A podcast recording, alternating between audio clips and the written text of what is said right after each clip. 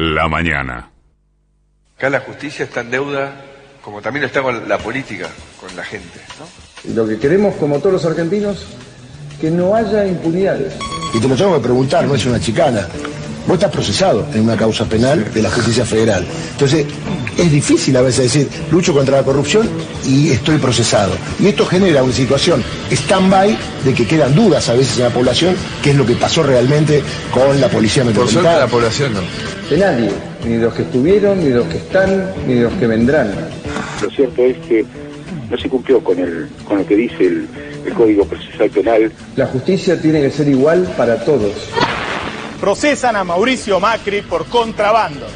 Dejó impuestos impagos por 450 millones de pesos o dólares. Y mucho más exigentes con los más poderosos. Y la sensación que nos queda, yo no sé si está bien o mal, es que lo sobreseyeron por ser presidente. A terminar con la cultura de la viveza criolla mal entendida. El que burla el sistema es el que ha sido exitoso durante las últimas décadas. Y ese es un muy mal ejemplo para nuestros jóvenes.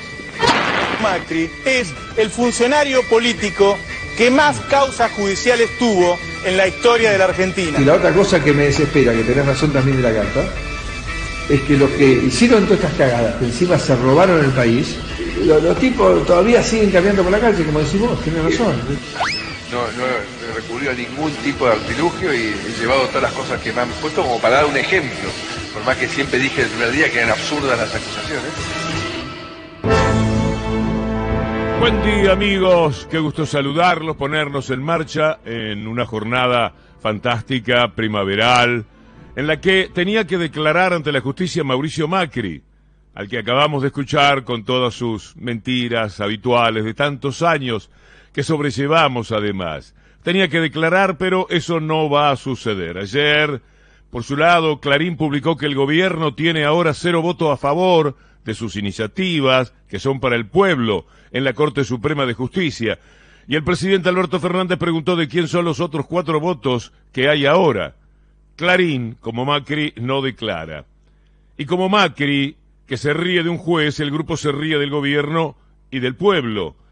Pero hay que reconocer que ambos, a Macri y a Mañeto, les va bien en lo suyo. Ayer Rubinstein, Negri y otros dijeron que la sesión del etiquetado no se hizo por culpa del gobierno. Eh, lo dijeron sin ponerse colorados, ¿eh? Felicitados además por los medios.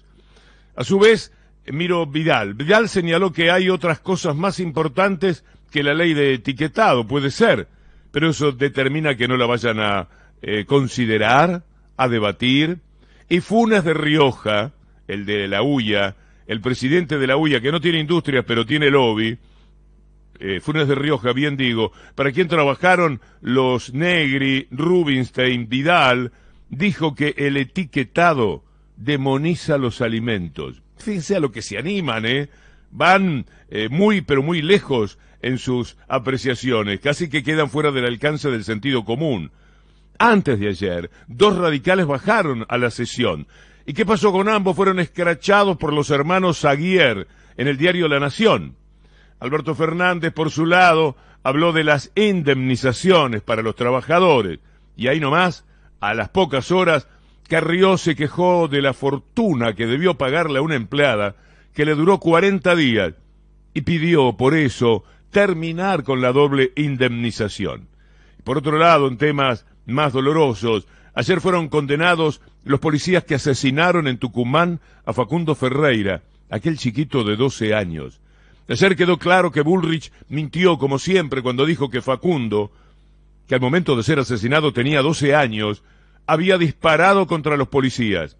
Igual, eh, sí, si tiene usted buena memoria, eh, recordará que lo mismo hizo Bullrich en el caso de Rafael Nahuel.